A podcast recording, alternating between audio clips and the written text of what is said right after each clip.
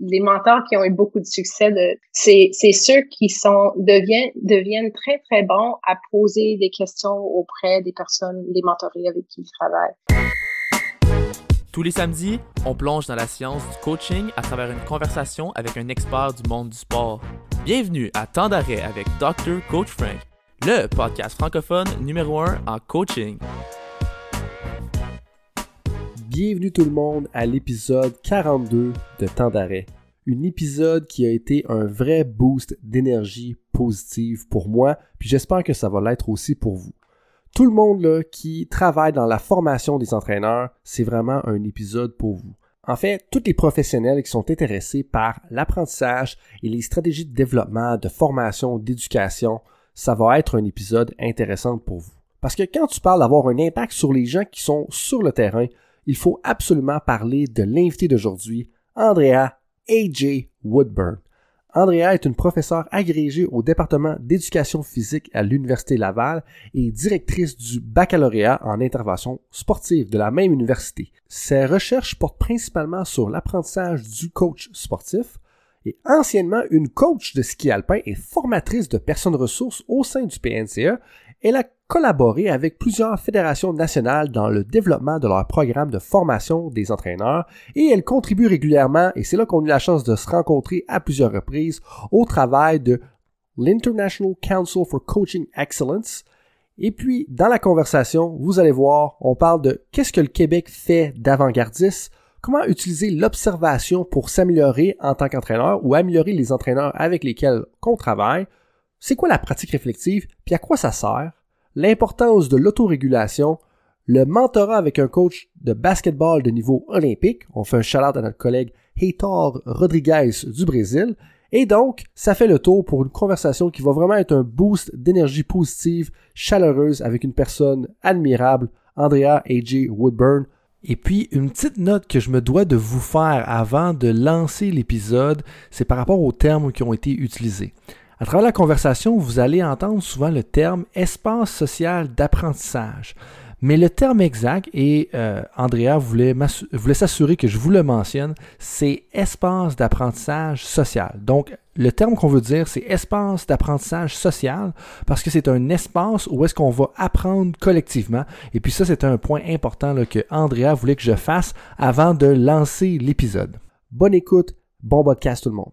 Andrea, Bienvenue à Temps d'arrêt. Merci de prendre du temps en pleine session universitaire pour jaser apprentissage des entraîneurs et éducation des entraîneurs et pratique réflexive. Ben, ça fait plaisir, Frank. C'est toujours un plaisir d'être avec toi. Tu sais, nos échanges euh, m'enrichissent. Ça, ça, ajoute une profondeur à mes propres pensées en échangeant avec toi. Puis j'adore ce que tu es en train de faire, de ta, ta, capacité en vulgarisation euh, des articles scientifiques euh, est vraiment impressionnant. Puis euh, je vais t'encourager, un, en étant ici avec toi, que toi, tu m'enseignes comment faire ça, les podcasts, c'est ma première. puis en plus, je trouve qu'il y a une belle richesse de ce qui se passe au Québec actuellement, puis d'en parler, ben, je pense que c'est un notre devoir et de notre plus grand plaisir. Ben, d'un, merci du compliment. Je te retourne l'appareil. À chaque fois qu'on jase, il me semble que j'ai plus d'énergie après les conversations. Puis ça, euh, c'est vraiment un, beau compliment à mes yeux parce qu'on veut s'entourer de gens qui nous donnent de l'énergie. Deuxième chose que tu as mentionné, euh, tu dis qu'il y a plein de belles choses qui se passent au Québec. On, est un peu euh, comme avant-gardiste. Puis je pense qu'il y, a plein de choses qui se trament en ce moment, que les gens sont peut-être pas au courant, mais que ça, va lever, puis ça peut avoir un gros impact. Euh, puis justement, depuis la dernière fois qu'on s'est parlé au téléphone, je pense qu'il y a un projet important qui s'est lancé de ton côté, peut-être même dans les dernières semaines. C'est quoi le sujet de ce, projet, ce projet-là, puis de quoi ça parle un peu? Ben, c'est un sujet euh, autour des espaces sociaux d'apprentissage que euh, sais, on partage cette passion, Frank, pour euh, ben, même une croyance que quand on met les entraîneurs ensemble, ben, les bonnes choses se passent. Ah, puis il y a beaucoup d'apprentissage qui se fait.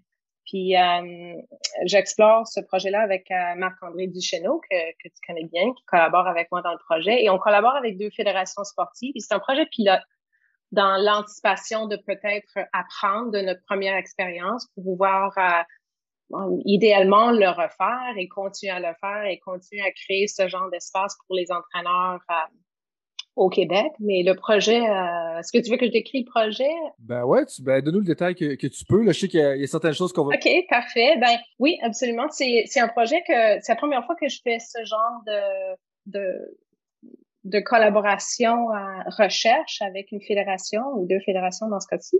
Euh, mais l'idée, c'est qu'on va travailler avec des sous-groupes d'entraîneurs. Comme tu sais, on, a déjà appelé ça des communautés de pratique, mais avec euh, les théoriciens Wenger Trainer euh, derrière cette façon de, de, penser aux espaces sociaux, eux-mêmes ont changé leur vocabulaire pour, je, je, pense, ma compréhension, c'est on crée des espaces sociaux d'apprentissage, puis les participants eux-mêmes décident si ça devient une communauté ou non.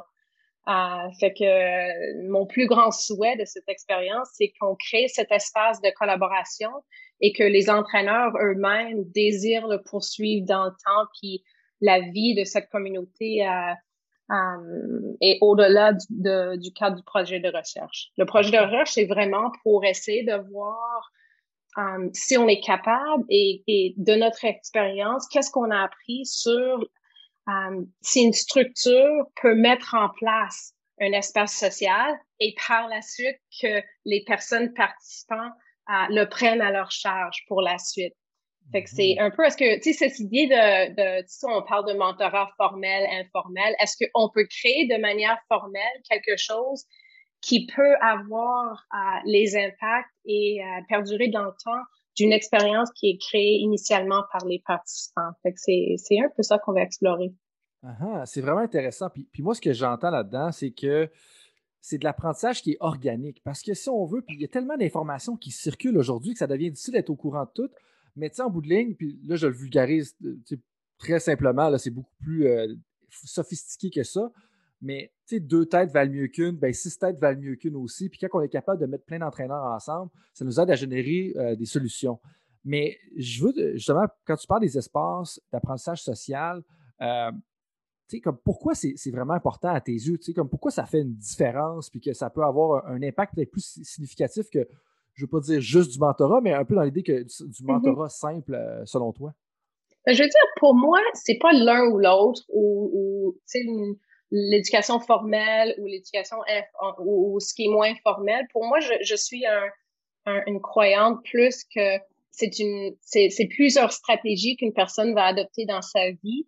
Euh, l'acteur, c'est l'apprenant au centre de tout ça, mais, mais euh, par des moyens plus formels, comme à l'école, à moitié formels ou informels, comme les programmes de formation, euh, comme, le, comme le PNCE, mais aussi des moments euh, des moments sociaux et indépendants que, que, que l'entraîneur peut en faire partie, euh, fait tout de lui ou d'elle une personne euh, qui profite de toutes les occasions autour de lui ou d'elle pour apprendre. Fait pour moi, c'est jamais ça ou ça, ça mieux que ça, c'est ça et ça.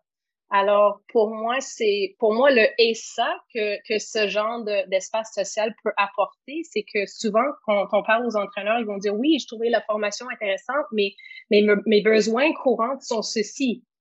Il y a parfois un genre de gap entre une formation officielle et ce que l'entraîneur vit sur le terrain et sa capacité à, ses préoccupations courantes sont souvent euh, les choses qui se passent dans son quotidien. Puis l'entraîneur a besoin et veut parler de, de ces aspects-là de sa pratique avec d'autres personnes qui vivent des défis similaires, qui vivent des, euh, des problématiques similaires. Fait que, je ne sais pas si ça, répond bien à ta question, Frank, mais, mais cette occasion de partage de pratique, ça m'intéresse beaucoup. Et le fait que ça soit très lié avec, tu sais, quand on arrive à organiser ces, euh, ces occasions-là, c'est pas nous qui planifions l'agenda. C'est les entraîneurs qui vont décider entre eux et elles. C'est qu'est-ce qui leur préoccupe actuellement? C'est peut-être la pratique d'un peut nourrir la pratique de l'autre. Quelqu'un pose un problème puis quelqu'un a vu dans ses dans son réseau quelqu'un qui pourrait venir euh, donner un coup de main, par exemple c'est vrai qu'il y a tellement d'incertitudes en ce moment. Si on fait juste penser avec, la pandémie, ce qui va arriver avec les saisons. Ce matin, j'étais dans une rencontre d'une équipe de soutien intégré, puis on n'est même pas sûr encore de, quoi vont avoir l'air les calendriers compétitifs. Puis même là, les calendriers compétitifs, ils vont changer. Et donc, de pouvoir partager comment, si j'ai bien compris un peu ce que, ce que tu mentionnes, mais de pouvoir partager avec d'autres entraîneurs, justement, comme de quoi que ben, comment est-ce qu'on va faire face justement à ce calendrier qui va être changeant-là durant la prochaine saison? Ça se peut qu'il y ait littéralement certains blocs de saison qui soient complètement cancellés, une équipe qui va jouer 10 matchs, l'autre va en jouer 16, puis des choses comme ça. Mais de parler avec d'autres coachs qui vivent un peu la même réalité, ce que je comprends de ce que tu dis, dans le fond, c'est que ça va être vraiment important pour pouvoir un peu faire face à cette réalité-là. Oui, exact. Puis le timing était par hasard. Hein. On, a, pensé à ce projet. Tu, sais très bien le temps que ça prend pour faire vivre un projet de l'idée originale au moment où on commence le projet. Um, mais on a commencé ce projet avant l'arrivée de COVID dans notre tête. Puis, puis la pandémie a peut-être cristallisé pour moi l'importance et la, et la portée que pourrait avoir ce genre d'expérience pour les entraîneurs. C'est on vit on est on vit tous un défi.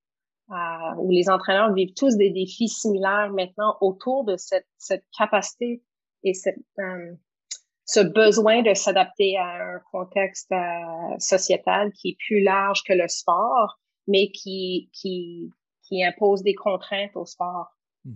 Ben, c'est comme tu dis, tu as l'ajustement au COVID, tu as les, changements de situation qui vont arriver, les nouvelles un peu philosophie dans le sport, où est-ce que le succès devient important. Euh, mais je te ramènerai une chose que tu as dit euh, un, petit peu tout à l'heure, que moi j'ai trouvé super intéressant, puis je pense qu'il faut approfondir. Tu as parlé d'espace social d'apprentissage, ensuite de ça, que ça pouvait éventuellement amener à une communauté de pratique. Euh, il y en a qui vont dire que des fois, des, groupes sur Internet de 3000, 4000 personnes, c'est une communauté de pratique. Euh, je me rassemble avec trois personnes, c'est une communauté de pratique. Il y en a d'autres qui vont dire que je me ramasse avec 15 personnes, c'est une communauté de pratique. C'est quoi une communauté de pratique selon toi, selon ce que tu as compris des travaux de justement When You're Trainer? Yeah, parce qu'il y a des personnes qui disent que les mots ne sont pas importants. Moi, je suis du camp que les mots sont importants parce que ça circonscrit une discussion. Euh, pas pour dire qu'il n'y a pas d'autre façon de voir la situation, mais si je me fie, je préfère me fier aux, théoriciens à l'origine de ce concept. Puis j'ai l'impression que, et je ne veux pas mettre des mots dans, dans leur bouche, mais que le, terme communauté de pratique est devenu un genre de porte-manteau euh, utilisé pour chaque fois que les gens se rassemblent. Hmm.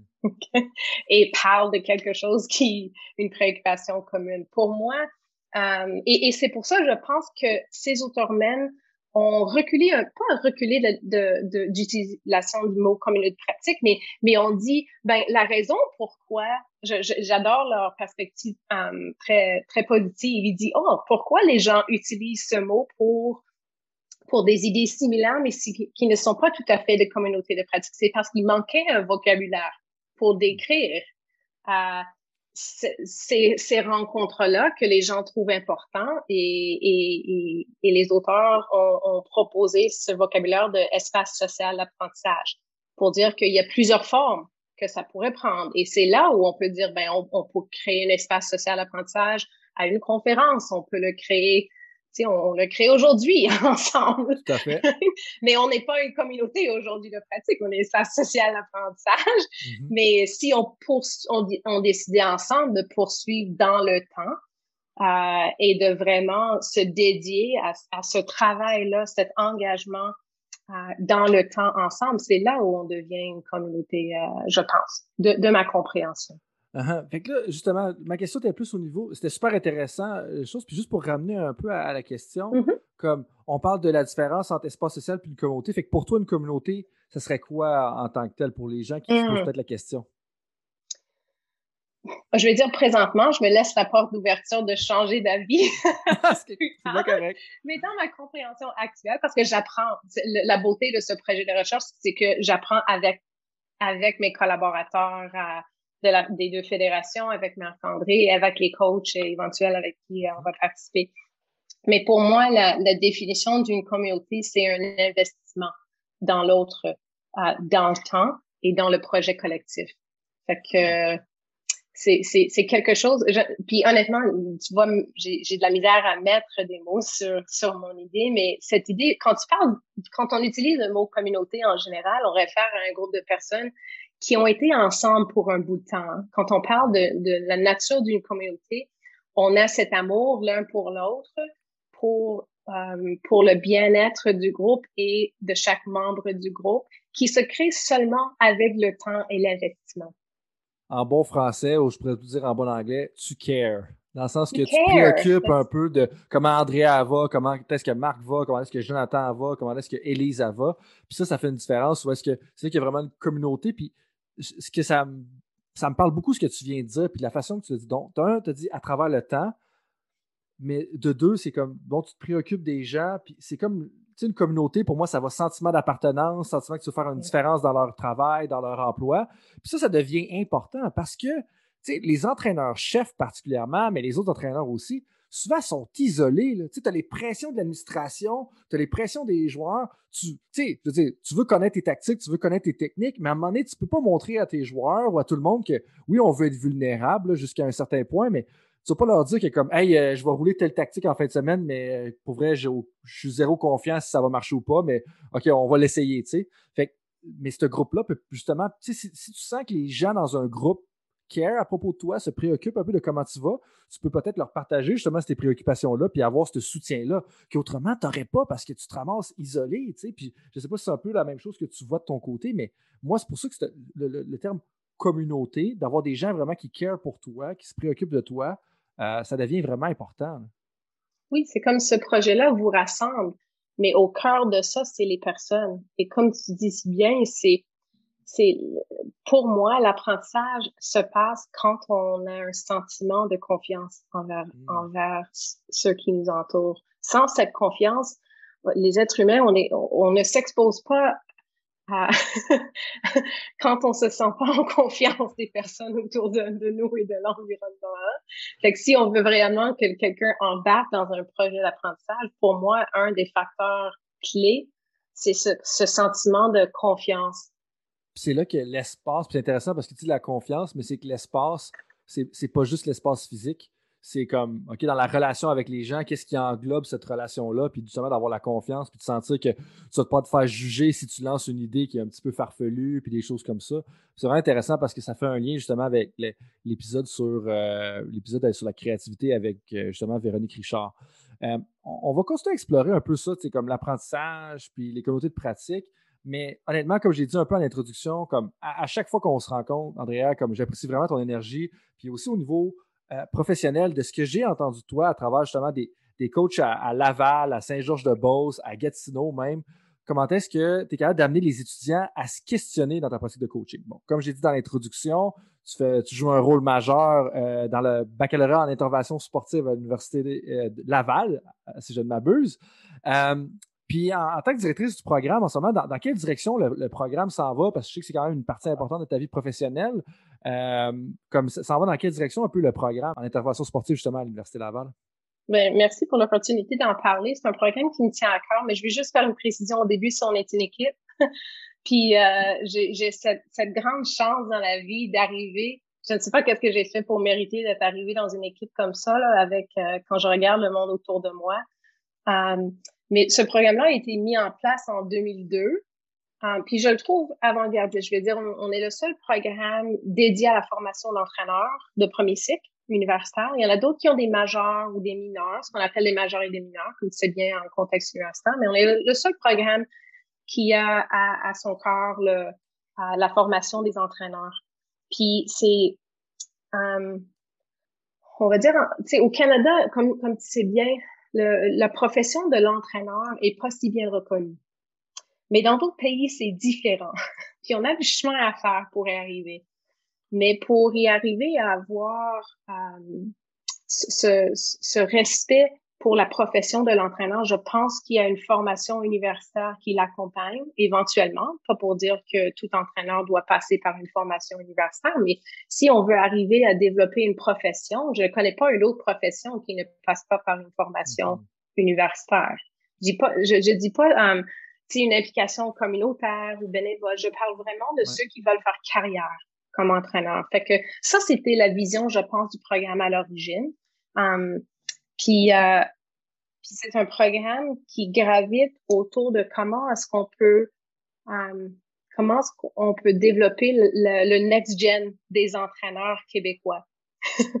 okay? et, et, je suis fière d'où on est rendu. Depuis 2002, je pense que on, on, on serait jamais un, un, programme qui est beau sur papier, avec des beaux documents. Mais pour moi, la fierté de notre programme, c'est le travail de nos diplômés si tu regardes surtout autour de la région de Québec, mais aussi au Québec en général et ailleurs, euh, de plus en plus des directeurs techniques des grands clubs proviennent de notre formation, des entraîneurs-chefs euh, en milieu associatif, des entraîneurs des sports-études proviennent de chez nous. Euh, les responsables de sport, il y a une tonne qui proviennent de notre bac. pour moi, la, je, peux parler tout le temps. je m'excuse, je vais arrêter là, mais juste de dire que, que notre fierté, c'est nos diplômés. Et, le travail soutenu pourrait arriver à avoir un programme pour les entraîneurs et avec les entraîneurs. Ça, me fait penser à un commentaire justement de des entraîneurs, comment est-ce qu'ils parlaient de l'intégration d'un peu tout ça dans leur projet de bac, puis là, je, je, bafoue probablement le titre officiel de ce projet-là, mais comment est-ce que l'intégration de toute la matière ensemble pour lui était important, puis comment est-ce que de réfléchir un peu sur la pratique de coach, de questionner ça, c'était important pour eux. Puis ça a l'air d'occuper quand même une place importante dans ce que j'ai compris du programme. Ben oui, tu sais, on croit, tu sais, une formation universitaire, c'est pas pour dire à quelqu'un comment penser c'est d'aider quelqu'un à développer sa pensée, euh, sa pensée critique, sa capacité réflexive, sa, sa, responsabilité de citoyen. pour moi, ça, c'est le rôle de, de l'université. Fait que ce qu'on fait avec les étudiants, on essaie de faire, c'est c'est de les amener à, à, à, décrire leur propre vision de c'est quoi un intervenant mm. efficace à la lumière de la initiale, puis à la lumière de, ce, de, de la science de notre domaine, à la lumière de la pratique de notre domaine. Um, et les stages sont intégrés à travers la formation par exprès pour qu'on ait des liens forts. À, le, le milieu nous enseigne, on enseigne. Fait que c'est pour moi la, force du programme. Puis c'est ça que les projets dans les dans les prochaines années vont être de renforcer ces liens-là. Fait que c'est les liens entre les mentors de stage en milieu qui ont sont aussi les experts coachs qui donnent les formations dans leur dans leur sport pour leur fédération. Ce sont nos mentors en stage. Euh, les personnes du milieu universitaire et l'étudiant stagiaire. Fait que ce triangle-là, pour moi, ça fait une excellente équipe parce que tout le monde apprendre de l'autre. C'est là que ça fait un peu un lien avec le côté d'espace d'apprentissage social. Euh, puis là, peut-être que c'est stretché selon, ta version à toi ou ce que tu en comprends, mais, pour moi, c'est que ça devient vraiment riche où est-ce que tu as plusieurs personnes qui viennent contribuer à ton apprentissage. Puis ça, ça demande une ouverture aussi. Puis là, on peut même faire un lien avec les entraîneurs où est-ce que, tu sais, d'être ouvert qu'on peut apprendre de différentes personnes. Puis tu pensais que le stagiaire comme, oui, il va apprendre du milieu, mais probablement que le milieu va aussi apprendre du stagiaire durant son stage parce que lui, il sort du baccalauréat. Puis quand on parle d'apprendre, c'est c'est pas juste nécessairement des connaissances de OK, le leadership transformationnel selon Jean Côté, ça ressemble à ça, ça, ça, ça, ça. C'est peut-être une combinaison qu'on mm-hmm. n'a jamais vue. Puis parlant de, combinaison, réflexion, ton travail à l'université, euh, est-ce que tu peux m'en dire un peu plus sur le sujet de ta thèse de doctorat? Justement, oh comme, parce que ça fait pas si longtemps que ça quand même, mais ça fait une couple d'années. Euh, c'était quoi le cœur de ta thèse de doctorat? Puis euh, qu'est-ce qui en ressortait en général?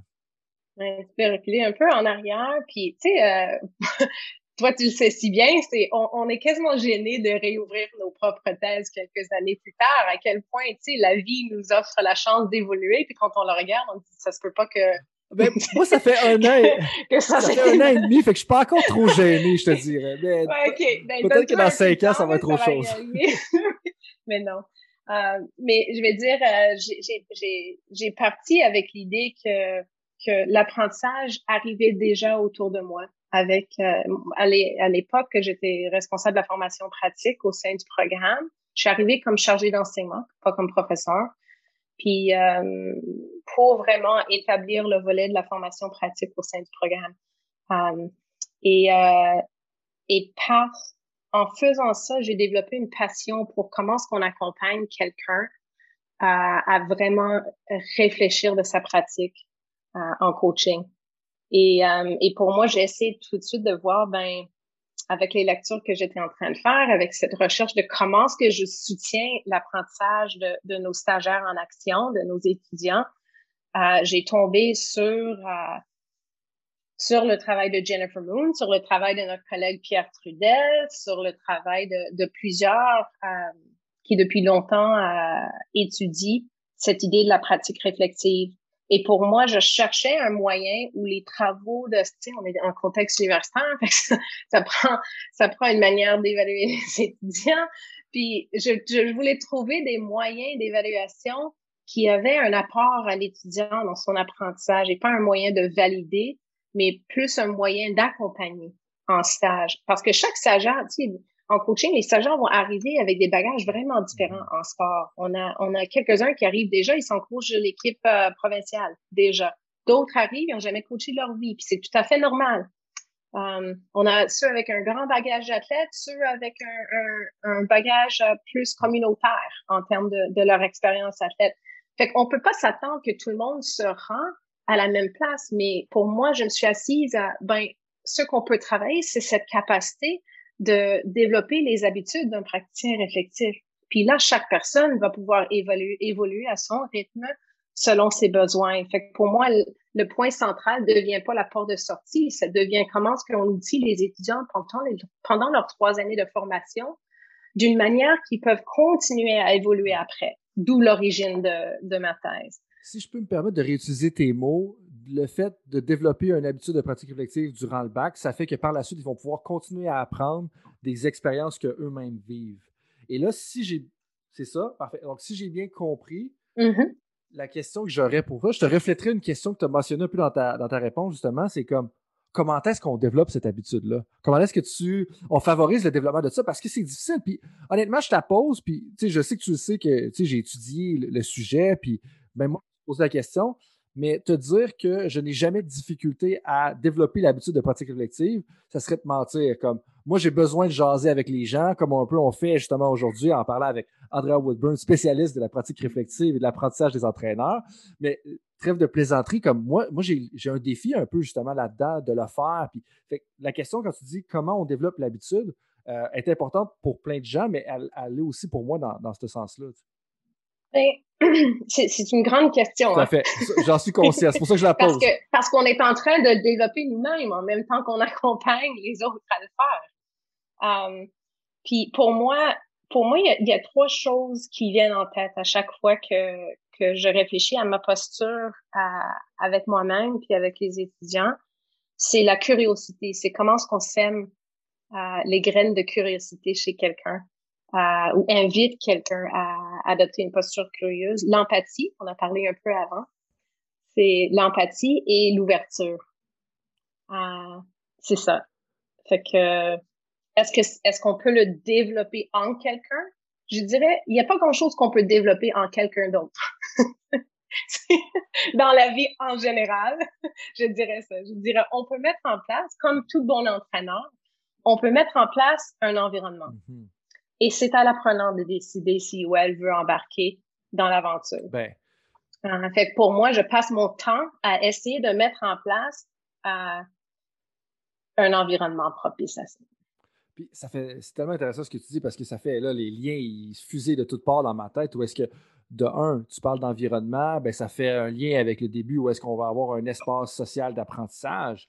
Puis ça, pour moi, tu sais, je souhaiterais jusqu'à un certain point que, les gens se posent un peu cette question-là, dans le sens que il faut qu'on prenne le soin de délibérément un peu moduler notre environnement pour nourrir notre apprentissage. Mais ça, ça veut dire qu'il faut être ouvert, il faut dire qu'il faut être curieux, il faut être empathique. Donc ça, ça devient super important. Puis un autre lien que, ta réponse m'a fait dans ma tête, justement, c'est comment est-ce que l'apprenant doit choisir d'apprendre? Puis ça, on ne pourra pas en déroger de ça. Puis on, voit tellement de programmes de formation, ou, puis ça, c'est pas juste dans le coaching, je veux dire, c'est juste parce que c'est notre façon de voir l'éducation en général, sais, juste dans la société en tant que telle. Mais comment est-ce que mm-hmm. l'apprenant doit choisir d'apprendre? Puis quand même que tu foutras quelqu'un dans une classe, s'il ne veut pas apprendre, il ne va pas apprendre. Comme, puis ça, pour moi, c'est important. Puis puis là, tu sais, des fois, on a le débat par la suite de Ouais, mais comment est-ce que je vais vérifier qu'il a appris, puis comment est-ce que je peux être sûr? Mais je suis comme, faut que je le force à apprendre. Mais je suis comme, tu peux pas, tu sais. Je veux dire, euh, ça, en tout cas, bref, c'est une petite tangente ou une petite, euh, petite chire que j'avais en dedans de moi, mais je pense que c'est quand même important d'en parler parce que euh, l'apprenant, il faut qu'il choisisse d'apprendre. Puis ça, c'est tellement un point important, mais aussi qu'il soit intentionnel sur, tu sais, de, de choisir qu'est-ce que je vais faire avec ce qui se passe autour de moi pour s'assurer que je vais continuer à apprendre. Oui, puis je vais dire, tu connais les travaux de John Hattie, hein, euh, au Nouvelle-Zélande sur, euh, sur les enseignants. Um, puis, ben, rapidement, John Hattie, il étudie l'efficacité chez les enseignants. Puis pour moi, les coachs et les enseignants sont pareils. Puis il dit, la plus grande mesure qui a une validité sur est-ce qu'un enseignant, enseignant fait bien son travail, c'est l'apprentissage dans son cas des élèves, dans nous, les athlètes ou les coachs. C'est, je ne peux pas dire si je suis efficace si je ne regarde pas l'apprentissage des personnes que j'encadre, même chose pour un coach. Un coach ne peut pas dire qu'il est efficace si l'athlète n'évolue pas. Mm-hmm. Euh, parce que l'objectif, c'est l'apprentissage, au cœur de, de ce qu'on fait. Fait pour moi, très rapidement, en début de formation, puis je pense que c'est le travail dont tu faisais référence tantôt. c'est, je veux célébrer avec eux un moment d'apprentissage où ils sont capables de, de on, appelle ça visible learning, ils sont capables de voir leur apprentissage. Um, fait que derrière le curriculum caché, derrière le travail dont tu fais référence, oui, c'est de, de travailler sa vision d'un entraîneur efficace, mais euh, mais depuis qu'on filme beaucoup, hein, dans notre formation. J'ai cru comprendre ça entre les branches. beaucoup. Puis tu vois, ça c'est une activité où on filme en début, en, tout en arrivant à l'université, on filme euh, les étudiants préparent avec avec avec leurs leur meilleures idées du moment pour eux, c'est quoi un entraîneur efficace? Puis ils le présentent et on les filme.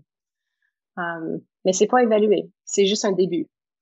Puis par la suite, à la lumière de tout ce qu'on fait dans ce premier cours, qui est autour de, de, de, de, de se fixer à une boussole, vers quoi je m'aligne. Okay? Alors, qu'est-ce que je veux retirer de la formation euh, et comment est-ce que je vois un intervenant efficace pour que je commence à, un, comprendre les orientations du programme qui sont autour de la littérature sur l'efficacité en coaching, autant que moi, je dresse ma propre vision de c'est quoi un entraîneur. Mais, comme on, les filme en début, on les filme à la fin de la première session, puis ils sont capables de voir. Une activité qu'on fait, c'est de, de revoir vous la première fois et maintenant, après seulement trois mois de formation, regarde cette belle évolution.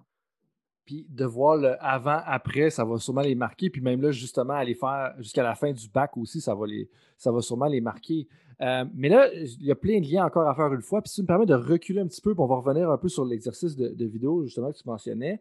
Euh, une des choses que j'ai cru lire à, travers les branches dans ta, dans ta tête, justement, c'est ça parlait comme de quoi, puis je ne peux pas le citer nécessairement directement parce qu'il y avait une partie qui est en anglais, mais c'est quand est-ce que journaling, donc journalier ou journaler mm-hmm. ou écrire ou euh, rapporter des choses, c'était vraiment un moyen efficace, si on veut, d'amener les étudiants entraîneurs à aller plus loin dans leur pensée, aller plus loin que juste faire des, rapports sur leurs tâches, puis que ça allait plus loin au niveau du processus du stage. Fait que ce que je comprends de ça, c'est que, si je remets un peu plus dans mes mots, c'est quand est-ce que le fait de tenir un journal, d'écrire un petit peu sur ce qu'on vit en tant qu'étudiant, entraîneur, ça nous aidait à pousser nos façons de voir les choses, à aller un peu plus en profondeur. Euh, est-ce que tu peux un peu développer là-dessus, juste pour peut-être les, personnes qui ont un peu moins de, compréhension de ça exactement?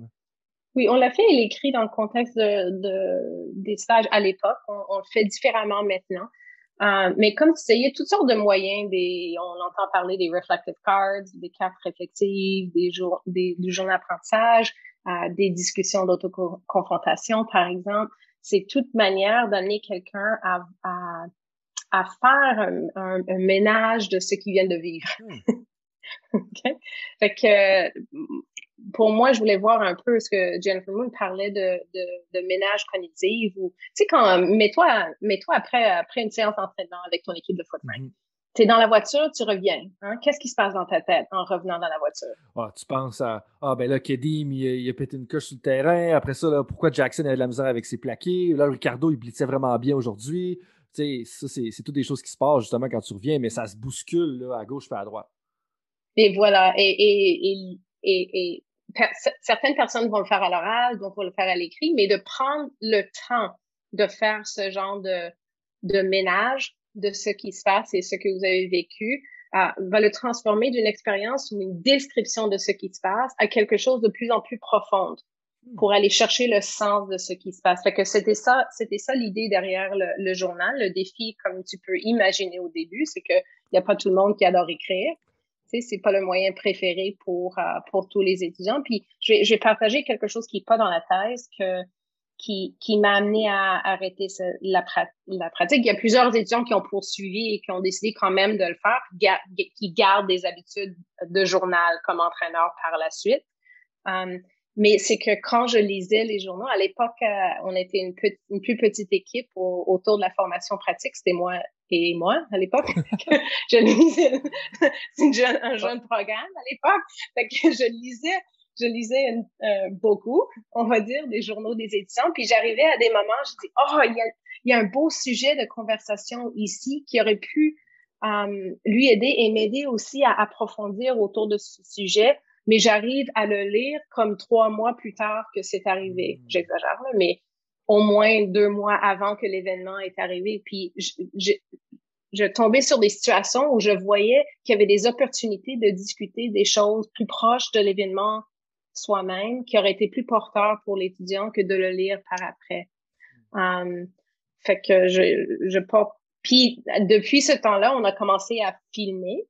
Hein, fait qu'on a passé de de, de, de, du responsable de stage qui était davantage à l'université, où l'étudiant maintenant, les, nos étudiants en stage, je ne sais pas si je saute un peu partout, mais nos étudiants se filment beaucoup en milieu. Um, puis on est capable de, de, de les accompagner davantage dans la régulation de leurs pratiques avec eux, en regardant les deux ensemble leurs pratiques. Fait que on a dans les choix des choses qu'on pourrait faire pour amener cette pratique réflexive, de le faire à partir d'analyse vidéo, je trouve ça très riche. Euh, et de plus en plus, c'est, c'est un moyen que j'utilise avec les entraîneurs et même les formateurs d'entraîneurs. Est-ce que tu as des exemples justement de comment est-ce qu'il pourrait se filmer? Tu sais, un coach qui nous entend parler aujourd'hui, comme il, qui fait juste se mettre une caméra sur le coin de l'estrade puis il se filme en train d'y aller. Euh... Je veux dire, on, on, utilise deux moyens. On filme toujours de deux points de vue. OK? Puis euh, on a commencé ça avec la première génération des GoPro. OK, ouais. OK? Fait que euh, nos entraîneurs portent un GoPro avec le chesty, le, montage GoPro sur, euh, sur la poitrine. Ouais. Um, parce que le GoPro, ce que ça donne, c'est un, un, point de vue différent que le caméra trépied.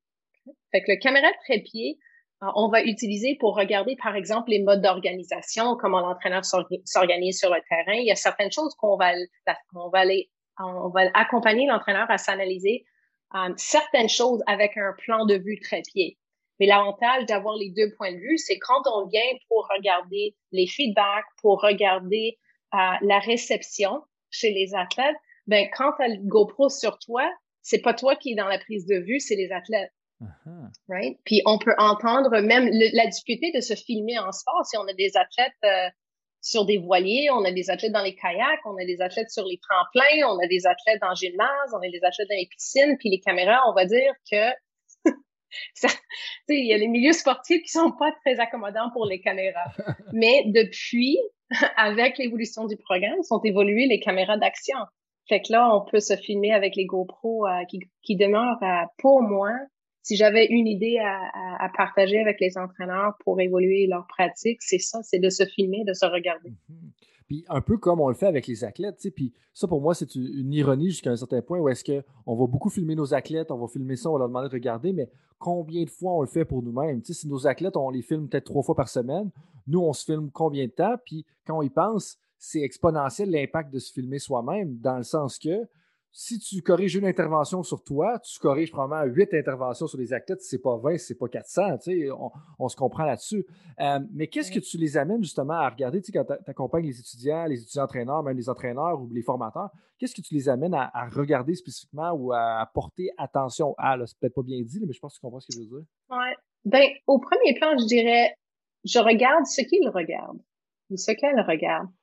Parce que tu dois, selon moi, tu dois accompagner la personne euh, au niveau où ils sont dans leurs propres préoccupations. Fait que la première étape qu'on fait, c'est une analyse subjective comparative où on amène les entraîneurs à dire, ben regarde votre vidéo, qu'est-ce qui vous ressort dans cette vidéo? Puis à la lumière de ce que, ce que, ce que vous avez vu, on va s'asseoir ensemble, puis on va regarder ensemble. Um, mais on va dire, si tu veux parler des cadres qui sont derrière l'analyse qu'on va éventuellement progressivement faire avec eux, euh, on, va regarder beaucoup autour de, de, de l'efficacité en pédagogie. OK.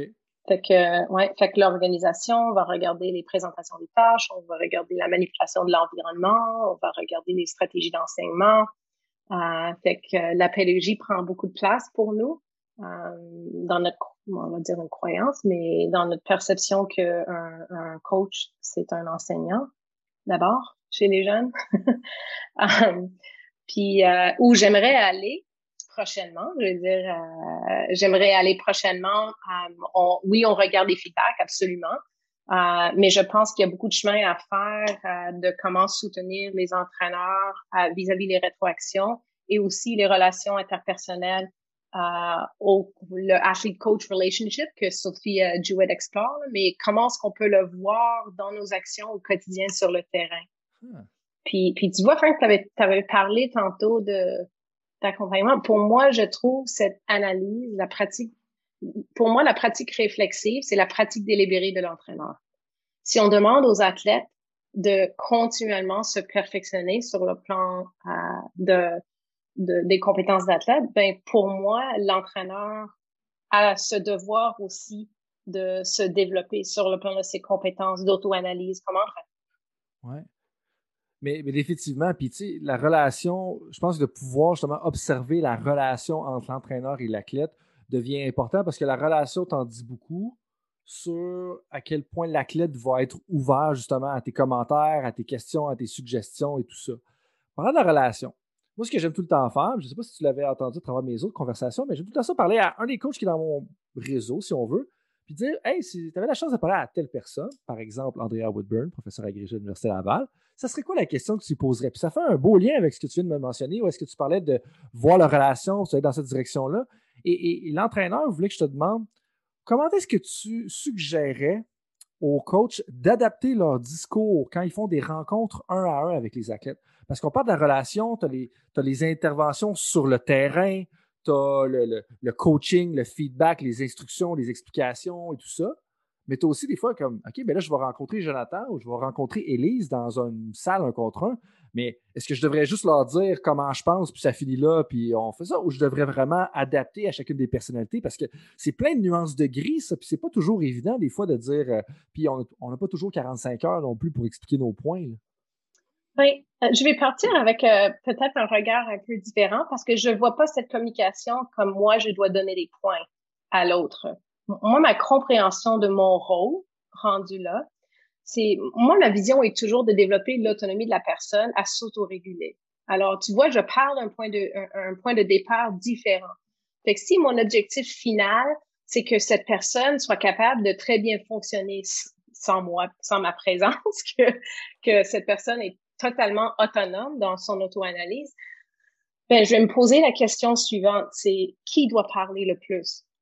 Fait que pour moi, tout ce que je fais, c'est comment est-ce que je peux bien organiser et dessiner mes questions pour que c'est l'autre qui parle. Fait qu'au lieu de voir la communication comme euh, je donne des informations, c'est comment est-ce que mes questions peuvent amener l'autre à révéler euh, ses préoccupations, qu'est-ce qu'il veut faire, sur quoi il veut travailler, comment il veut travailler. Puis la personne, si, comme on revient au, à notre premier concept, si c'est la personne qui apprend. Fait que le moment où la personne veut mon opinion, il va me le demander.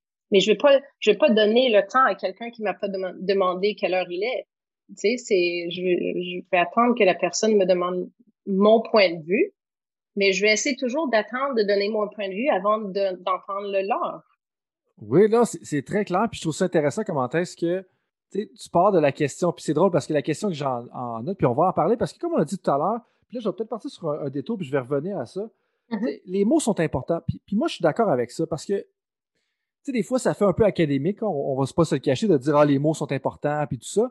Mais pense au nombre, tu sais, puis je sais que tu le sais, là, mais pensons au nombre de fois qu'on a eu des débats dans notre vie ou des chicanes dans notre vie où est-ce que on parlait du même mot, mais le mot n'avait pas la même définition pour nous autres. Fait que c'est important d'avoir, de définir le mot pour s'assurer qu'on parle de la même chose. Puis que savoir que mm-hmm. si on parle de confiance, ben on, sait de quoi qu'on parle quand on parle de confiance. Quand tu parles d'apprentissage ou d'être un entraîneur efficace, ben toi, tu disais, ben être un entraîneur efficace pour moi, ben, c'est, être un enseignant. Puis c'est aussi, mais ben, je vois mon efficacité comme entraîneur sur le développement de mes athlètes, sur l'apprentissage de mes étudiants. Pour, fait, pour toi, de le définir, c'est super important. Euh, tout ça pour dire que un des mots que tu as dit à deux reprises, puis que je veux vraiment définir avec toi, en fait, j'ai retrouvé mon idée, puis je vais me permettre de revenir à ça.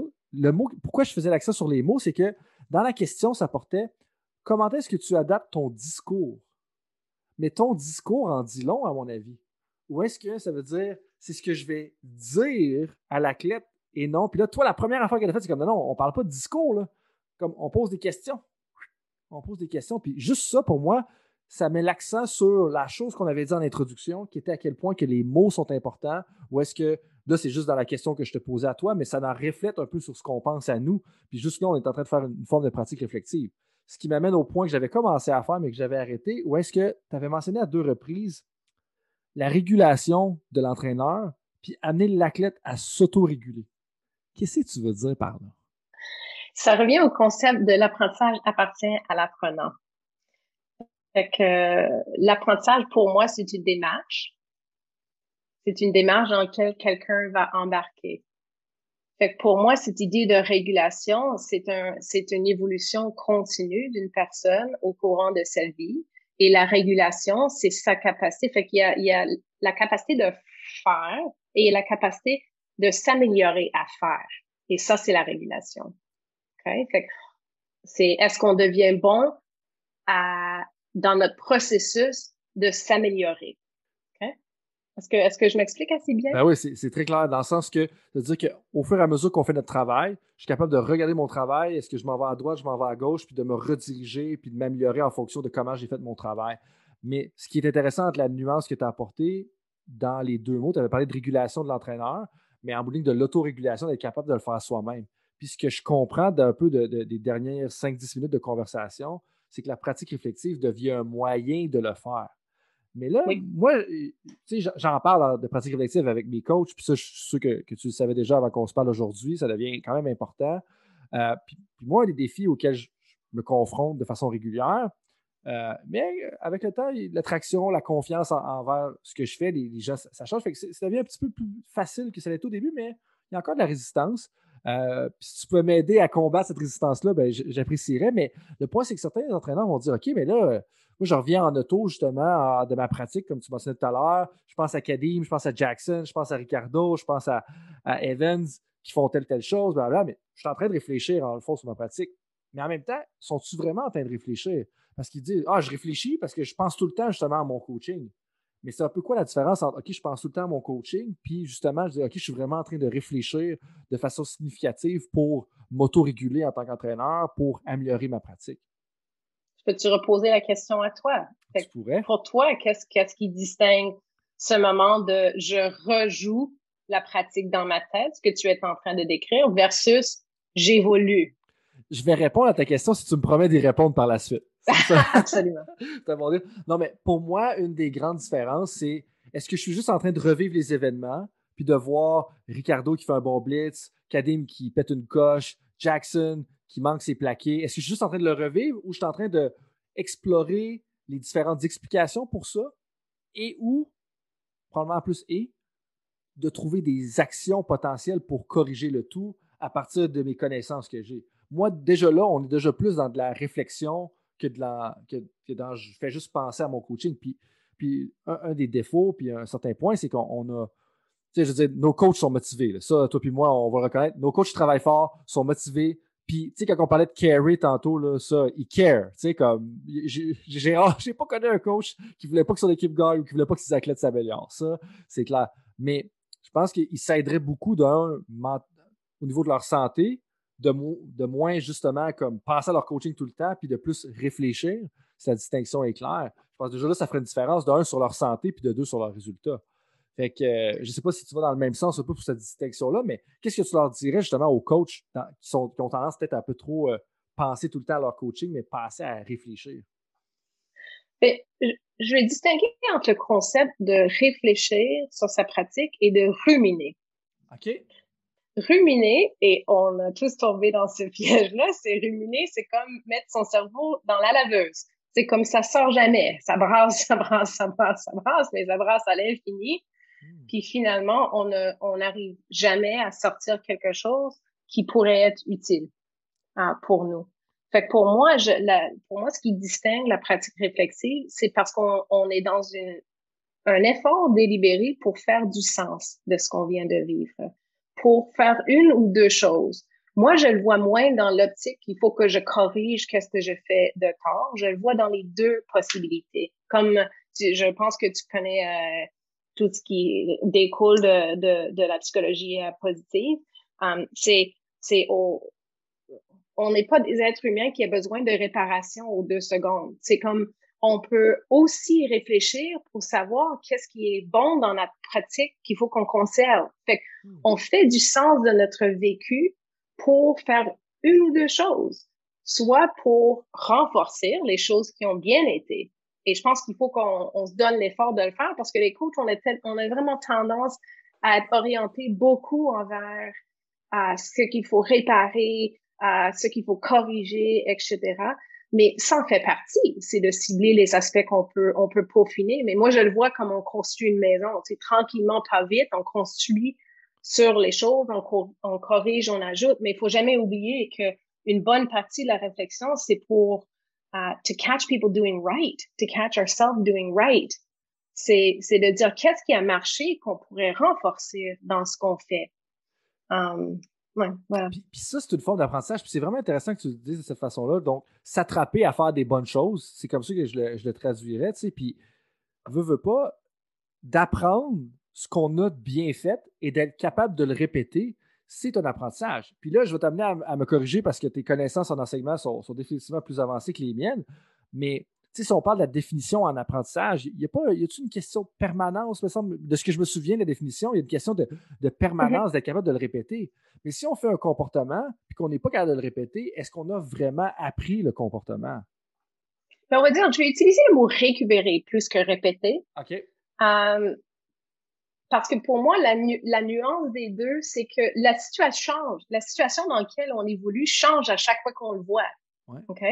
Fait que la nuance, elle est importante pour moi, pour les entraîneurs, parce que souvent, on pratique la répétition.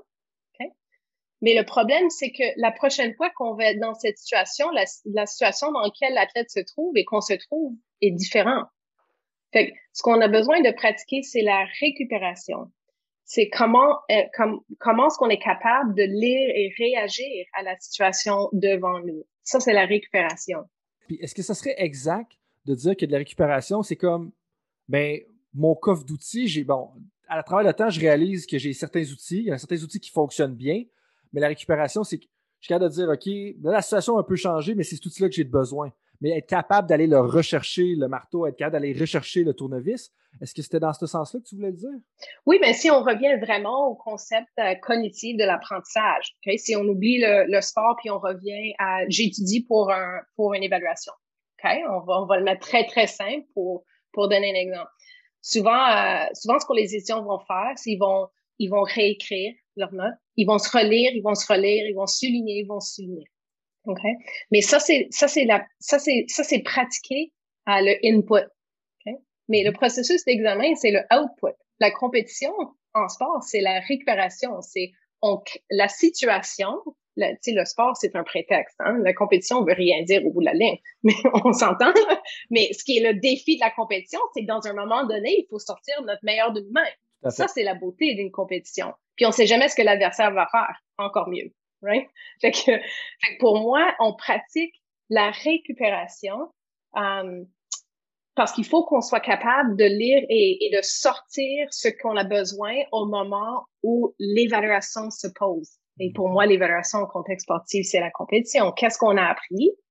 On pratique en pratique, on teste en compétition. Mais le fun de la compétition, c'est la compétition, il faut sortir ce qu'on est capable de faire à un moment précis. Okay? C'est pour ça que si je, je, je vais voir là, c'est pour, euh, c'est, si on prend par exemple les sports collectifs, c'est, c'est, on enseigne un set play dans un sport collectif, puis on se pose la question pourquoi les athlètes sont pas capables de s'adapter quand la situation est live dans le jeu. Mais le problème, c'est que le live, on peut pas le prédire. Fait qu'on est bien mieux à préparer les athlètes à s'adapter, à être capable de, d'associer la décision au mouvement. Sinon, je ne sais pas si je pars un peu trop loin, mais, euh, mais l'idée est que les conditions de pratique doit faire en sorte que la, récupération est possible au moment où on veut le faire. C'est super intéressant. Puis je pense que je vais revenir au point que tu as mentionné sur les inputs puis les outputs. Parce que tu sais, les inputs, c'est comme si on se concentrait sur mémoriser nos notes. On prend l'exemple de l'école. Mm-hmm. Euh, mémoriser nos set plays si on est au basketball, si on est au football, si power play au hockey, par exemple. Mais le output, c'est comment est-ce qu'on va le livrer en fonction de ce qui va se présenter en avant de nous. Fait que l'output, c'est exemple, on se à l'école, on se considère, bon, le input, c'était on, on, mémorise nos notes, mais l'output, c'est comment est-ce qu'on va le ressortir en face, de, face à des questions qu'on ne sait pas vraiment c'est lesquelles. Donc, de là aussi l'avantage en tant qu'enseignant puis éducateur de poser plus de questions puis de créer plus de problèmes pour les athlètes parce que là, on les pratique justement à comment est-ce que je vais livrer cette réponse-là dans une situation que j'ai peut-être pas prévue ou que je n'étais pas pratiquée. Est-ce que ça fait, oui, sens? et j'ajouterais encore plus comment est-ce qu'on peut préparer les athlètes à se poser eux-mêmes des questions et à se proposer de eux-mêmes des situations de jeu et comment ils vont réagir? Fait que l'équivalent avec les étudiants pour un examen universitaire, on va dire, c'est de dire, au lieu de, une fois que vous avez relu vos notes une fois, là, non, préparez-vous des questions, pratiquez entre vous de vous poser ces questions dans des mots différents, pratiquez différentes façons de représenter ces concepts-là, pratiquez les réseaux entre les, les le, les, liens entre les concepts, pratiquer les mises en situation, les mises en situation, excuse-moi, ça c'est la pratique de la récupération. Ça devient important pour être capable de, ce que tu nous dis dans le fond, c'est que ça devient important pour être capable de bien exprimer ses techniques et ses tactiques dans un contexte de compétition. Oui, puis ça rend l'athlète polyvalent hein, et le coach polyvalent. Parce que ça veut dire que vous pouvez changer les circonstances comme vous voulez, l'opposition.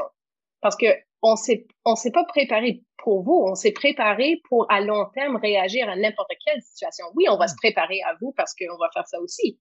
Mais la réalité, c'est pour moi, on joue le long game avec les athlètes. C'est comment est-ce qu'on peut, on peut les équiper pour pouvoir réagir à diverses situations quand le moment se présente. Uh-huh, parce que c'est un peu, euh, c'est un peu naïf de penser qu'on peut prévoir toutes les situations jusqu'à un certain point il y a des sports que c'est beaucoup plus structuré, c'est beaucoup plus séquentiel, mais il y en a d'autres que jusqu'à un certain point, euh, en, en, ski de boss, à la limite, en ski de boss, je veux dire, le trajet reste similaire d'une ronde à l'autre, mais d'une période de hockey à l'autre, c'est tout le temps différent. Oui, puis je pense que les skieurs de boss vont te dire que les conditions météorologiques peuvent être très différentes d'une descente à un autre, mais, mais effectivement, il y a des sports de nature plus ouverte, c'est les sports d'invasion de territoire. Ouais. Um, il, y a, il, y a, beaucoup de choses qui peuvent changer à l'intérieur d'un même moment de, de jeu. Je vois que la skieuse en toi m'a corrigé rapidement. C'était-tu ski alpin ou c'était ski de boss de ton côté? Ah, jamais des bosses. J'ai pas le genou pour, les bosses. C'est des ski alpins. C'était ski alpin. Puis t'avais-tu une spécialité en tant que tel? C'était-tu le, slalom? Non. non, à l'époque, on faisait, on faisait euh, l'ensemble. Ah, OK, intéressant. Euh, là, tu me parlais de pratique réflexive. On a, on a divergé un peu sur la récupération. Divergence super intéressante, super riche. Euh, mais dans un des plus récents articles auxquels tu as contribué, euh, tu as parlé justement de l'importance, puis là, je vais spécifier l'article dans quelques instants, l'importance du mentorat justement pour faciliter une conversation réflexive. Puis là, je fais référence à l'article euh, auquel tu as contribué avec Heitor Rodriguez, notre collègue du Brésil d'ailleurs, qu'on salue si jamais il est capable d'écouter le français. mais dans le fond, juste pour mettre les gens dans le contexte, c'est une relation de mentorat qui était entre un mentor, si on veut, un, formateur d'entraîneur, puis un coach de très haut niveau, qui a déjà coaché avec l'équipe olympique de basketball brésilien, dans des ligues professionnelles et tout ça. Puis parlait comment est-ce que ça a été difficile un peu comme relation au départ, mais que finalement, vers la fin, euh, ça a été quand même bénéfique, justement, la relation de mentorat pour l'aider. Mais comment est-ce que le mentorat vient justement contribuer à la, réflexion ou à la conversation réflexive? Là? Puis clarifie-moi si je n'ai pas utilisé les, bons thèmes pour ça. Euh, parce que je, pense que ça peut être intéressant pour, des gens qui cherchent justement à soit se faire accompagner ou qui sont dans un haut niveau puis qui cherchent justement à pousser un peu leur, euh, leur mm-hmm. coaching. ben, je pense qu'un des avantages, puis je pense qu'on peut, on peut presque tout le monde retracer des personnes qui ont eu l'impact comme un mentor dans notre, dans notre vie. Um, puis si on est chanceux, on a plusieurs qu'on peut retracer qui ont un impact important dans, dans, dans nos vies. Euh, mais pour moi, c'est c'est des personnes avec qui on peut se dévoiler. Comme, tu faisais référence tantôt, hein, c'est on n'a pas peur de vraiment être ouvert, un livre ouvert par rapport à des choses qui vont bien et qui vont moins bien. Et de, parfois, je veux dire, parfois, quand on, on, perçoit le mentor dans notre tête, c'est comme le sage qui donne son avis aux moins expérimentés je veux dire, il, peut y avoir cette relation-là, mais pour moi, le mentorat peut aller au-delà dans un sens où euh, ça peut être quelqu'un qui pose des bonnes questions, Et je, je, pense, les meilleurs, les mentors qui ont eu beaucoup de succès de, de, de, de qui je connais, c'est, voyons, c'est, c'est ceux qui sont, deviennent, deviennent très, très bons à poser des questions auprès des personnes, des mentorés avec qui ils travaillent. Parce qu'en effet, ils comprennent que la réalité, c'est ils sont pas l'acteur. Ils sont l'accompagnateur de l'acteur. Uh, puis il y a toute une nuance là-dedans. Puis ce que parfois le mentor, quand, quand c'est une situation où le mentor a plus d'expérience, on va dire, je vais dire, l'avantage de ça, c'est que quand tu as plus d'expérience, tu as plus de situations que tu as vécues. Et comme ça, tu es peut-être parfois capable de voir un peu plus le forêt que l'arbre devant notre nez. Mm-hmm. Right? C'est de, c'est, si tu peux amener la personne à reculer, à considérer que sont ses options, euh, par exemple. C'est vraiment intéressant. Je ne sais pas si ça répond. Bah oui, définitivement. Puis, puis, ça, dans le fond, comme justement, c'est une étude que vous avez faite où est-ce que vous étudiez la relation entre un mentor puis justement un coach de haut niveau, comme j'ai mentionné un peu dans l'introduction. Puis ce que tu mentionnes là, tu sais, tu parles, on, parle de la différence entre un mentor qui est peut-être très expérimenté, qui a vécu plus de situations, peut-être un qui est moins expérimenté. Est-ce que tu peux m'en dire un peu plus justement sur le, mentor dans ce, ce, ce Est-ce que c'est un, mentor qui avait aussi coaché le, basketball aux Olympiques ou c'était, pas tout à fait la même, réalité? Ben, je vais t'encourager. Euh, je me sens un peu mal de parler parce que c'est vraiment le travail d'État que, j'appuyais. Puis c'est Etar qui agit, qui, qui, agit comme mentor pour ce coach de basket. Fait que le coach de basket avait beaucoup plus d'expérience qu'Etar comme coach. Mais Etar, c'est un enseignant. Etar, c'est une personne qui comprend très, très bien ce cycle de régulation de sa pratique. Okay? Fait qu'il a, il a davantage accompagné cet entraîneur. Puis moi, mon rôle, c'était de travailler avec Etar. C'était pas de travailler avec, c'est Etar faisait appel à moi et à d'autres amis parce que il, il est tellement intelligent, cet homme-là, c'est sa capacité à voir que pour mentorer quelqu'un d'autre, je fais appel à mes amis qui peuvent m'aider à mentorer. Hmm. Fait que euh, on partageait des discussions sur comment ça allait, en surtout en début de relation, ou, ou comment cet environnement de confiance se crée, comment est-ce que comment est-ce qu'on on y arrive? Parce que tu sais comme moi Frank les, les, les entraîneurs sont, sont tellement sous la loupe là, les entraîneurs de haut niveau qu'on ne, on ne leur met pas en condition favorable pour s'ouvrir. Tu sais, quand, quand tu as peur de dire que qu'il y a quelque chose qui est moins facile parce que tu vas perdre ton emploi, pour moi, c'est pas des conditions de vie que qu'un quelqu'un peut peut peut s'ouvrir. C'est pas fair de lui demander de s'ouvrir quand s'il s'ouvre, il perd son travail peux pas performer à ta pleine capacité. Tu peux peut-être être capable de performer à 80-85%, mais tu pourras jamais aller chercher le 100%. C'est ce que je crois sincèrement. Puis pour moi, c'est intéressant. Puis j'aurais invité Heitor pour nous parler de l'article en tant que tel, mais le, portugais va, être une, barrière. le, portugais va être une barrière pour, pour certains auditeurs, mais c'est pour ça que je pense que ton rôle était quand même important d'accompagner ce mentor-là. Donc je comprends qu'Heitor avait moins d'expérience en basketball que ça, mais aussi la fois que j'ai ressorti à travers l'article, que j'ai cru comprendre, c'était que ça a été vraiment difficile dans les, peut-être dans la première partie, mais dans la deuxième partie, il y a eu une grosse impact, je pense, sur le changement. Puis, tu, parlais un peu des entraîneurs qui n'ont pas des conditions optimales de performer. Claude Julien s'est fait congédier il y a quelques temps. Puis, je veux dire, il y a un excellent début de saison. Il gagne deux matchs en huit, ce qui est quand même, je veux dire, oui, c'est pas excellent, on, est d'accord là-dessus, mais tu avais quand même un bon début de saison. C'est quand même, la, la, mèche n'est pas si longue que ça. on, va s'entendre là-dessus. Euh, puis cet entraîneur-là, justement, était sous la loupe, puis au point, il se demandait même s'il n'allait pas le congédier, l'entraîneur avec lequel il travaillait. Fait que j'aimerais un peu ton attention sur, euh, attirer ton attention sur justement la première moitié puis la deuxième moitié.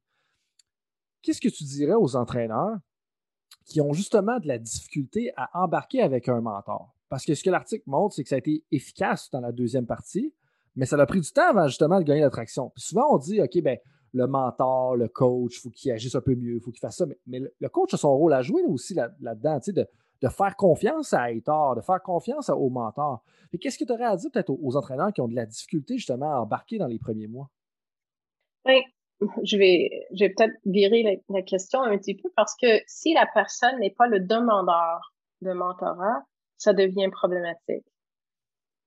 Dans, dans, la, dans, dans la situation que tu décris avec Etor, la, personne voulait qu'Etor l'appuie. Les, les, les premiers bouts, puis encore une fois, je te, je te redirige vers Etor, c'est plus comment est-ce qu'on crée cette relation de confiance et aussi de voir les possibilités que quelqu'un qui est euh, qui est expert en apprentissage et, et moins expert dans, dans de ce que tu vis au quotidien mm-hmm. Comme entraîneur de haut niveau, comment tu peux faire confiance que cette personne aurait quelque chose à t'apporter, mais, mais il faut pas oublier que le coach voulait s'engager dans une démarche de mentorat. Il était juste lui-même en train de découvrir qu'est-ce que ça pourrait lui apporter. Fait que pour, pour moi, pour moi, cette première période, puis encore une fois, comme la relation n'était pas la mienne, c'est à être d'en parler, là, mais, euh, mais, mais la réalité, c'est, c'est au début de chaque relation qui est importante dans nos vies, there's growing pains. Il y a, il y a, parce qu'on est sincère, hein? c'est on, on, on, veut se rapprocher, on veut apprendre comment fonctionner, mais il y a des euh, comment qu'on dit ça en français des growing pains là, en début de toute relation? Je je j'ai la misère à te le traduire. Euh, je, te, je, te, dirais des, des souffrances momentanées ou des souffrances initiales. Ou... Voilà. C'est c'est c'est on, on co-construit quelque chose. Puis quand on co-construit quelque chose, euh, il faut travailler un peu de temps pour établir euh, cette part commune sur laquelle on essaie de, travailler. Puis ça, moi, ça me fait penser à quel, point on peut, on est dans la génération un peu quick fix. Ou est-ce que des fois, on n'est pas prêt à investir dans une relation-là, puis je me dis, OK, ben là, je rencontre mon mentor quatre fois, ben après quatre fois, ça devrait avoir changé mon coaching. Je dis, mais attends un peu, mais c'est parce que pour pouvoir se rendre à un endroit où est-ce qu'on peut parler des vraies choses, comme toi puis moi, comme avec nos conjoints, nos partenaires, comme avec nos amis, mais je veux dire, on ne peut pas s'attendre du jour au lendemain de pouvoir parler des choses qui vont révolutionner la planète, mais c'est un peu le même principe avec le mentor. C'est un peu ça que tu, veux dire? Mmh, oui, puis il y a pas, de choses dans la vie que je trouve de valeur qui ne prend pas du temps. je vais être honnête avec toi, là. tout ce qui compte dans, si je regarde ma vie, tout ce qui compte dans ma vie a pris un bout de temps pour y arriver. Parlant de vie, puis d'un peu plus général, euh, ça fait déjà un bout de temps qu'on se parle. Je t'amènerai dans les questions éclair. Je pense que ça fait une bonne transition avec tout ça. Euh, tu parlais de la vie en général. Il n'y a pas de grand-chose dans la vie qui, euh, qui, se fait rapidement ou qui vaut la peine d'être, ben, pas la peine d'être fait si ça, en tout cas, bref, on peut avoir faire une grande différence si ça se passe trop vite. Généralement, ça prend du temps pour faire les choses. Quand tu penses à quelqu'un qui a réussi justement dans, le monde du sport à travers le temps, euh, à qui tu penses en premier et pourquoi? Ben, je vais te dire le nom qui m'est venu en tête, puis je vais te raconter une petite anecdote de ce matin. Si ça te va, c'est Pierre Trudel qui me vient en tête. Yeah. Okay. Euh, parce que pour moi, les personnes que sur lesquelles je veux me modeler, c'est les personnes j'ai pas tu sais j'arriverai pas à être Mère Teresa ou quelqu'un comme ça pour moi pour moi je me fie aux personnes dans mon entourage qui peut me modeler la personne et le, le, professionnel que je veux être au bout de la ligne. Euh, fait que je cherche les modèles très proches de moi. Puis Pierre Trudel en est un excellent exemple pour moi de personnes qui, euh, ben, premièrement sur le plan scientifique, euh, c'est quand même, il y a une belle contribution, mais non seulement ça, c'est le leg de Pierre. On voit, j'appelle ça les, bébés de recherche de Pierre. C'est incroyable, puis les, gens ne le réalisent pas, là. Et puis, puis c'est des personnes de qualité comme toi, tu sais, Penny, Diane, il y a, oh, il y a Bettina, il y a, il y a au Brésil, il y a Larissa, il y a Michel, il y a Hector, tu sais, c'est, ça, ça l'arrête pas. Ben les, gens ont, aucune idée de l'impact international. Puis en Chine, en, Lettonie, c'est comme c'est incroyable. Mais les gens, ils s'en rendent pas compte. Fait que, c'est l'impact personnel que Pierre a sur la, vie des gens, sa capacité de, de, de, de, voyager facilement entre un milieu de recherche et un milieu de pratique, euh, son intérêt toujours pour les coachs de terrain, puis quand, quand on parlait de personnes qui care, il n'y a pas une personne qui care plus pour les coachs que je connais que Pierre Trudel. Puis l'anecdote que j'ai, c'est que les, les, l'auditoire ne, ne, le voit pas, là, mais j'ai devant moi les trois premières pages de thèse de doctorat de Dr. Frank Rodrigue parce que je m'amuse à regarder dans les thèses de doctorat des remerciements. Puis ce matin, parce que je, je te considère un, un, coach expert, Frank, de qui j'ai beaucoup à apprendre, puis dans les remerciements, je peux tracer qu'est-ce qui est important pour un coach euh, en apprentissage. Fait que si tu me permets de partager un peu avec l'auditoire, ça commence avec le, auto, le, le, milieu que tu appelles ta famille. Euh, tu es parti de la bourse, puis tu es arrivé à Ottawa avec les GGs dans un environnement familial qui t'a appuyé. Ensuite, tu as parlé de, tu as remercié les coachs et les administrateurs qui t'ont fait confiance. Fait que la confiance en la personne en compte pour beaucoup. Le milieu, la confiance en la personne. Par la suite, tu as parlé de, des, les coachs comme co-learners. Pour moi, un coach considère les athlètes comme des co-learners, puis les coachs de coach aussi. On est, on est dans une démarche d'apprentissage. Tu parles de tes collègues académiques, fait que ça de t'entourer de, de, bonnes personnes. Et ensuite, tu parlais pour moi, euh, je vais utiliser le mot amour pour décrire la manière que tu parles de, de Pierre Trudel. Puis, euh, puis je, je, je te laisse la parole pour parler de cette personne parce que je pense que c'est un amour partagé. Ben, définitivement. Puis ça, on pourrait en parler pendant des heures. Tu me rends un peu émotif, justement, de, de parler de ça, cet après-midi. Mais, tu sais, une personne qui t'accompagne pendant cinq ans, qui t'ouvre les portes, qui te juge pas à travers les différentes embûches, mais aussi que, tu sais, à un moment donné, il y a eu le cancer, justement, durant ma thèse de doctorat, mais tu es comme non, non, François, j'ai dit qu'on le finira, on va le finir, puis je vais t'accompagner, puis moi, ça me fait plaisir de parler de ça. Euh, puis les moments qu'on a été justement à l'hôpital ensemble pour aller le, porter, puis tout ça. Euh, puis c'est aussi comme, justement, c'est ça, c'est plein de conversations, c'est des. C'est une figure justement un peu, euh, pas, pas paternelle, mais qui a un, un impact qui t'amène, qui t'ouvre des portes, qui comprend un peu tes forces, tes faiblesses, accepte comment tu es, euh, tout ça. Fait que je veux dire, c'est, incroyable, justement, le soutien là-dessus. Mais ce qui, ce qui, moi, me touche à chaque fois, c'est comment est-ce que les personnes à qui tu dis tu travailles, comme, mon Dieu, tu travailles avec Pierre Trudel, comme, oh, wow, puis tout ça, mais c'est, personne, tu sais. Puis tout le monde utilise l'expression en anglais, le utmost respect for this person. C'est des choses que j'ai entendues à répétition à travers les cinq dernières années, les six dernières années, les sept dernières années. Mais pour moi, ça, ça va en dire beaucoup. C'est tu as réussi à avoir du succès professionnel, mais de la bonne façon. Puis ça, pour moi, ça, compte beaucoup. Puis ça, c'est un, c'est un, grand modèle juste dans ce sens-là. Fait que oui, dans le fond, tu as choisi quelqu'un qui est important pour, euh, pour moi et dans, ma vie, disons, pour ta réponse numéro un. C'est censé être moi qui déstabilise l'audience, pas toi qui déstabilise. Fait que, euh, mais merci de, soulever ça. C'est définitivement des émotions positives. Euh, puis, dans le fond, comme pour toi, c'est l'impact sur les gens et la façon dont il le fait, c'est un peu ça? Mm-hmm. il, le fait avec grande humanité. Hmm. Puis Wade Gilbert était en cours avec moi cette semaine, généreusement pour, pour nos étudiants. Puis il parlait d'une conversation qu'il a eue avec John Wooden euh, quand c'était le temps de revoir son euh, pyramide de, pyramide de succès. Euh, Wade écrivait une nouvelle version, puis, il paraît, je vais laisser Wade raconter l'histoire, si je vais mettre une conversation avec Wade sur l'importance pour John Whedon de, du mot euh, amour à la base. Um, puis pour moi, quand je pense à Pierre Trudel, je pense d'une personne euh, qui, qui mène avec son cœur mm-hmm. et qui veut faire. Puis pour moi, ça c'est un coach.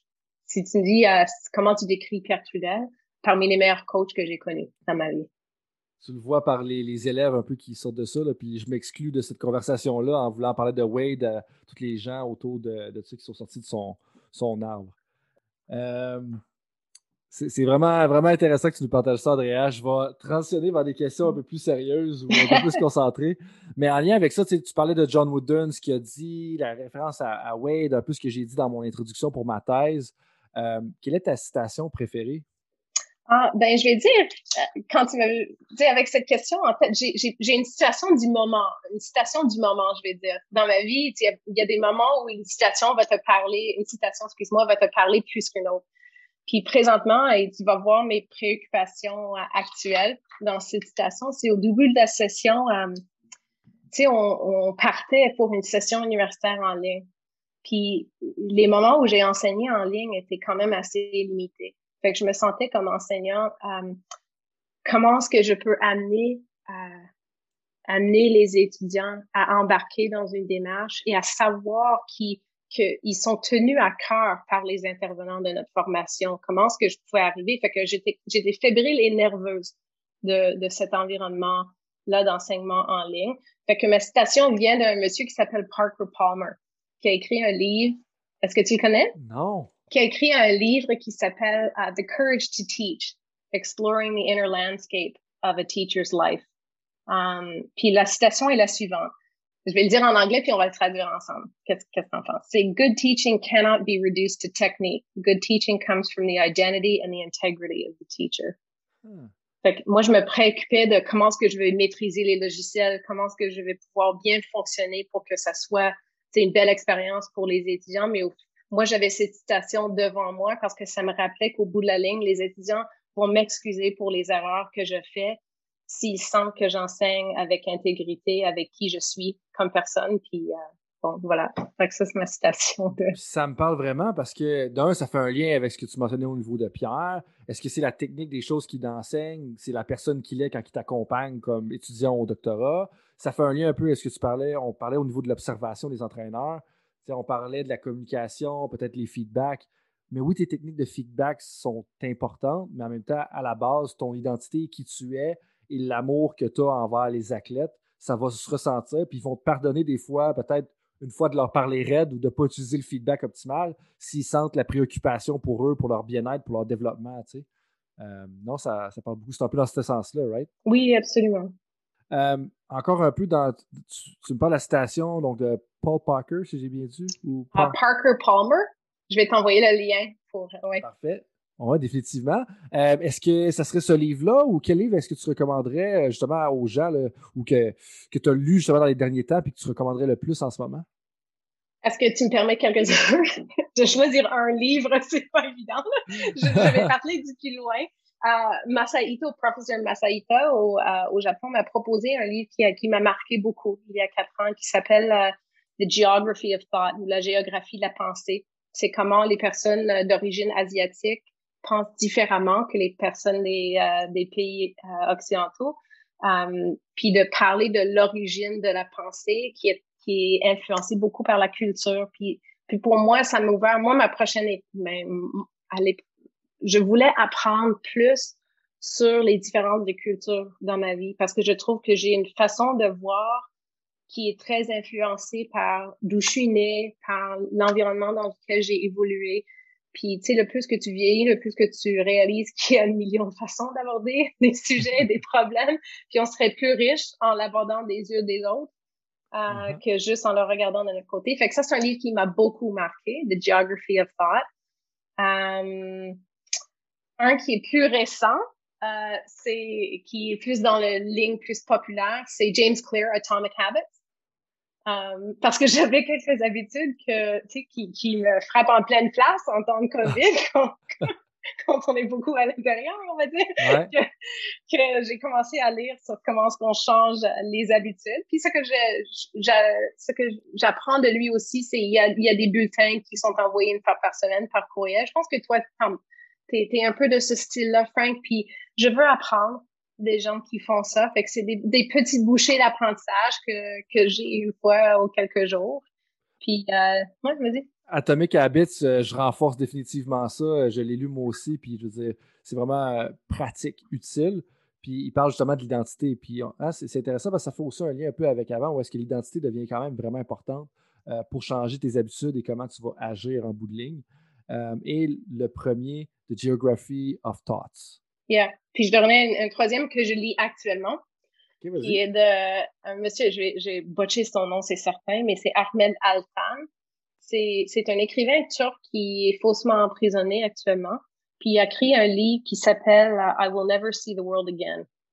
Puis ce qui m'interpelle de ce monsieur-là qui m'a fait lire, c'est une petite anecdote que, que, qui, au début du livre, puis s'il y avait un lien entre la situation que enfin, pas un lien direct, c'est une personne qui est quand même emprisonnée pour juste ses mots. Euh, mais il a dit, euh, on a le temps pour une petite anecdote. C'est, euh, c'est l'anecdote, c'est euh, qui est au début de son livre. C'est, il est en voiture, la police turque est venue lui chercher à sa maison au plein milieu de la nuit pour l'amener en prison. Puis il est en voiture avec les gendarmes.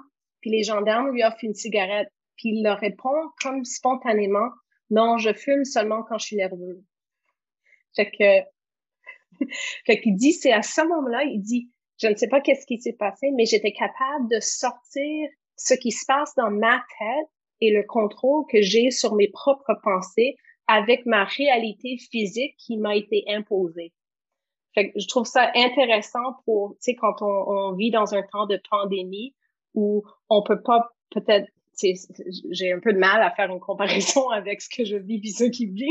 Mais tu comprends, c'est cette idée de, de, de quelqu'un qui est amené à vivre tellement une injustice si importante, puis lui, il est capable de dissocier que c'est que, que la situation dans laquelle il se trouve n'aurait pas d'emprise sur sa façon de, de, vivre et de voir les choses. Fait que je trouve ça très intéressant. Fait que je suis au milieu de ce livre-là. Voilà. Ah, ah, c'est que ça devient une question de perception jusqu'à un certain point. il n'était pas nerveux, même si la plupart de nous, on l'aurait été justement dans cette situation-là. Mais il dit, il, il était probablement nerveux, mais, mais il, il, c'est comme le moment où il a choisi pour lui-même que vous, vous n'allez pas choisir mon état mental. Je vais choisir mon, mon état mental il y a un gros lien avec la situation qu'on vit actuellement euh, au niveau sanitaire. Euh, si tu pouvais retourner en arrière et donner un conseil à toi-même quand tu avais peut-être 22 ans, 23 ans, 25 ans, ça serait quoi? La fameuse question. Entraîne tes ischio-jambiers OK. Euh, pourquoi toi, là? Parce que j'ai eu tellement de chirurgie de genoux parce que j'avais des quads forts et des ischio-jambiers trop faibles. Ah, ouais. Fait okay. qu'entraîner mes ischio-jambiers. puis deux, écoute tes parents. Ils savent ce qu'ils font, puis ils sont, ils, tu vas apprécier le fait qu'ils étaient tes meilleurs modèles. Puis t'aurais juste, ouais, t'aurais dû juste mieux les écouter. des fois, on réalise ça un petit peu trop tard, hein, malheureusement. Mais hein. Euh, Qu'est-ce qui te rend le plus fier de tes contributions et de ta carrière jusqu'à maintenant? Um, je, vais, parler de, de la partie que j'ai jouée dans une équipe d'intervenants au sein du programme dans lequel j'ai voulu au, au BIS, au baccalauréat en intervention sportive, parce que ça fait 15 ans que, que je suis là. Puis pour moi, ça revient à notre conversation sur ce que ce qui est valorisé pour moi, c'est une application à long terme dans quelque chose. Fait que ça, c'est dont je suis plus fière. Puis plus récemment, peut-être une application qui date juste depuis quatre ans. C'est euh, j'ai la, la, grande chance de, participer à le NCDA que tu connais, euh, qui s'est passé au Japon. Puis de là, je fais partie d'une communauté euh, de coach developers ou de formation d'entraîneurs qui, m'enseignent à chaque jour parce que j'ai maintenant le privilège de parler avec des gens qui le font dans d'autres pays. Puis je pense que ce que je suis fière de faire partie de ce, de, ce groupe. Mm-hmm. Ah, définitivement, c'est une belle fierté. Euh, merci beaucoup, euh, Andrea, pour tous ces moments authentiques euh, et tout ça. Il y en a eu plusieurs, certains moments plus émotifs même d'ailleurs. avant qu'on termine le tout, est-ce qu'il y a quelque chose qu'on n'a pas pris le temps de couvrir ou que, qui démange à l'intérieur, que tu aimerais vraiment partager avec les coachs ou les professionnels justement qui, nous écoutent? Ah, peut-être juste d'être fin avec vous-même. C'est quand même assez incroyable ce que les coachs font, là, souvent de manière avec des heures de bénévoles. Fait que c'est juste, n'oubliez pas de prendre soin de vous. Ça serait ça. Des fois, les exigences hein, sont euh, self-imposed, sont assez élevées. n'oubliez pas de vous regarder vous-même et de prendre soin de vous et non seulement de vos athlètes. Merci de partager ça. Euh, comment est-ce que les auditeurs peuvent te rejoindre? Euh, courriel pour l'instant. J'ai pris une petite pause, sauf pour le, la page programme. J'ai pris une pause des réseaux sociaux des derniers mois. Um, Andrea.Woodburn à commercial FSE pour Faculté des sciences de l'éducation, Parfait, on va mettre ça en dessous, euh, on va ça dans la description de l'épisode. Euh, merci pour ton temps. Comme j'ai dit, plusieurs moments authentiques, des super belles conversations sur la pratique réflexive, sur les espaces d'apprentissage social, sur le mentorat, sur la régulation, même un petit peu sur la communication, justement. merci pour ton temps. Andrea, je te laisse le mot de la fin. Ben, le mot de bassin va être une question naturellement. Est-ce que tu m'offres le plaisir de venir en cours avec, euh, avec moi?